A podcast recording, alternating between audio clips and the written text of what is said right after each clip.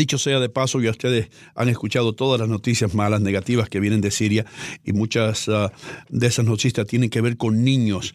Y por supuesto, UNICEF se dedica a ayudar a los niños. Le damos la bienvenida a Frank Esquiza. ¿Cómo tú estás, Frank? Bienvenido Buenos Días, América.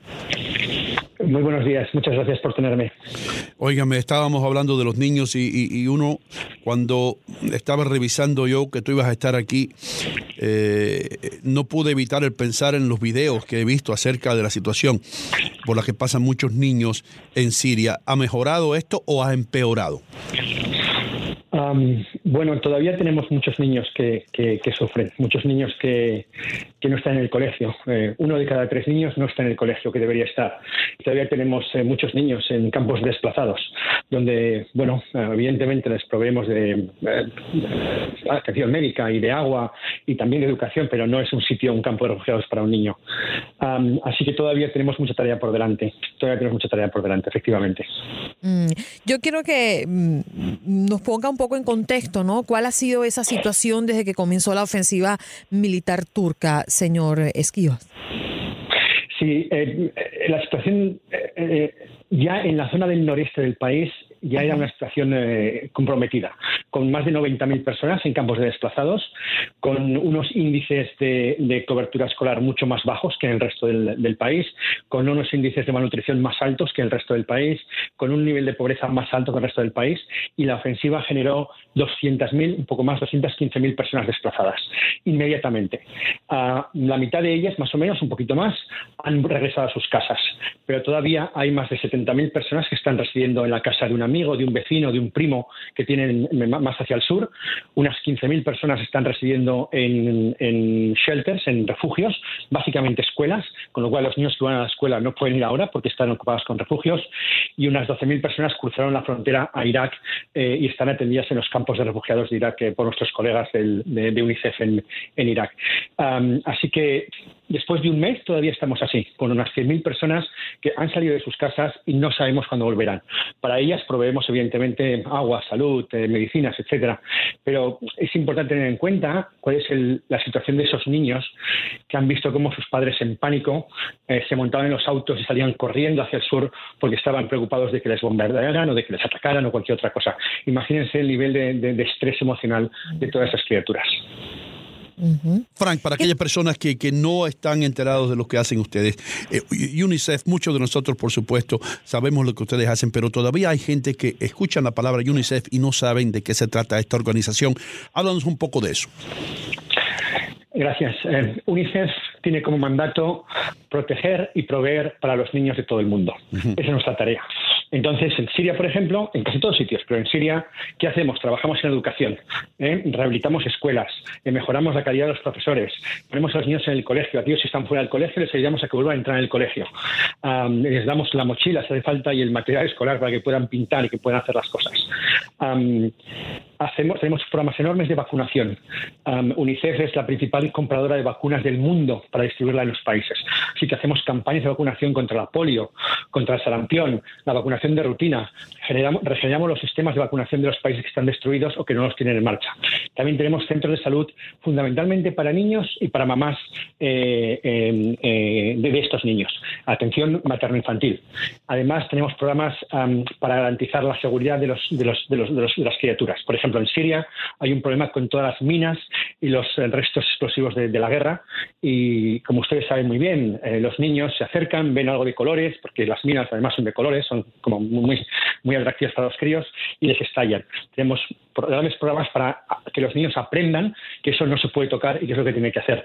Solamente este año, en los 10 meses que llevamos de año, hemos sido capaces de, eh, dar formación a más de 1.300.000 personas para que no, sean afectadas eh, por, las, por las minas. Tenemos grandes programas de agua, rehabilitamos sistemas de agua, distribuimos agua, llevamos agua con camiones a los campos de desplazados cuando no hay otra alternativa eh, para garantizar que la salud pública eh, está, está allí. Y en Siria particularmente tenemos un programa de atención psicosocial para todos esos, esos niños que han sufrido estando viviendo bajo Daesh o bajo ISIS, esos niños que han estado sufriendo más de ocho años de conflicto en un país donde los niños han aprendido que cuando hay una diferencia, cuando hay un conflicto se resuelve eh, con, con, guerra y con violencia, en lugar de aprender que se resuelve con diálogo y con soluciones pacíficas.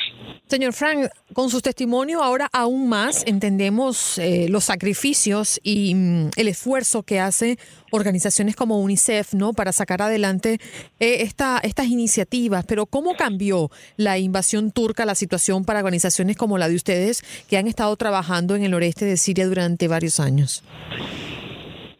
Fundamentalmente implicó que tuvimos que hacer redoblar esfuerzos para llegar a, más gente.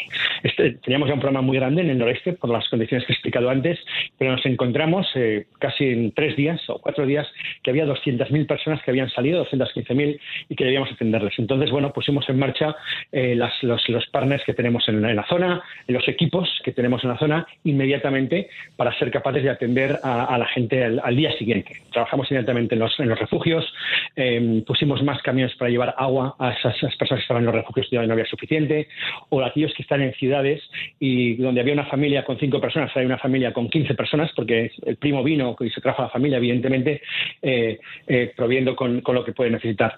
Particularmente hemos estado distribuyendo em, eh, kits de ropa para niños. El noreste de Siria es extremadamente frío en invierno, también extremadamente caluroso en, en, verano. Escuchaba justo cuando van ustedes el noticiario acerca del frío de, Miami o de, o, de, Chicago. Se puede asegurar, quizá no es como el de Chicago, pero el frío del norte de Siria es absolutamente atroz y yo lo he experimentado en mi propia, en mi propia piel. Entonces, también hemos estado distribuyendo ropa para niños desde los, recién, los bebitos recién nacidos hasta niños de 14 años. Ha sido un esfuerzo inmediato al día siguiente de que empezó, empezó la gente a desplazarse y seguiremos atendiendo a la gente mientras el tiempo que ellos necesiten que estemos allí. Señoras y señores, estamos hablando con Frank Esquiz, él es el principal funcionario de UNICEF en Siria. Mi pregunta para ti es esta, estaba preocupado yo desde que eh, te pusimos en los micrófonos. Eh, Frank, sabemos que la situación es pésima y muy peligrosa para todos los niños y para la gente que vive en esa región, pero también tiene que serlo para ustedes, ¿correcto? ¿Alguna vez, alguna vez te has sentido como inseguro o, o con esa incertidumbre del riesgo de que tiren una bomba o caiga una bomba y que ustedes sean impactados? Ah, sí, muchas, muchas veces sí.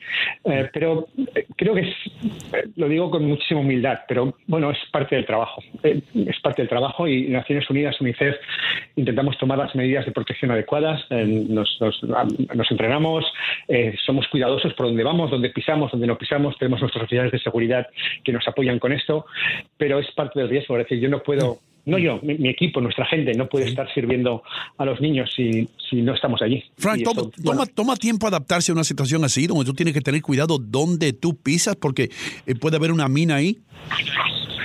Bueno, igual es que llevo ya unos cuantos años sirviendo en sitios así, así que a mí no me...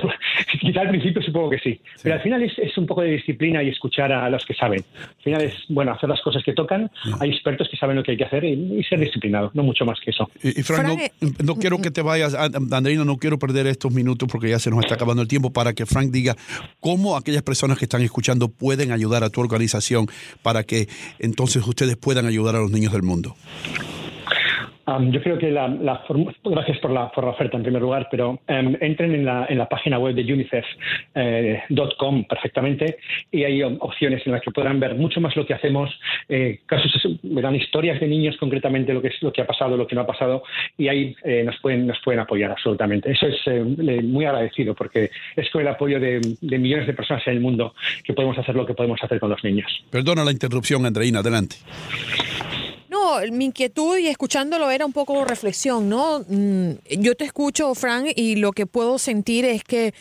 al servir a una organización como UNICEF se convierte en un estilo de vida, ¿no?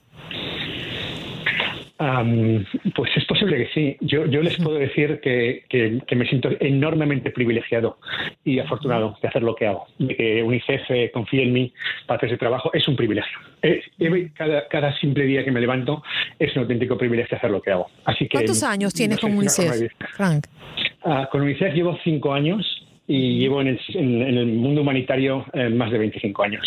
Nos quitamos el sombrero y agradecemos todo lo que haces por los niños en esta ocasión, en esa zona tan, tan lamentablemente mm, eh, eh, estrugada, si puedo decirlo de alguna manera, en Siria, pero también por el ejemplo que le das al mundo en manos de este programa tan maravilloso llamado UNICEF. Muchas gracias, Fran. A ustedes, muchísimas gracias por tenerme. De nuevo, unicef.com, ¿correcto? Correcto.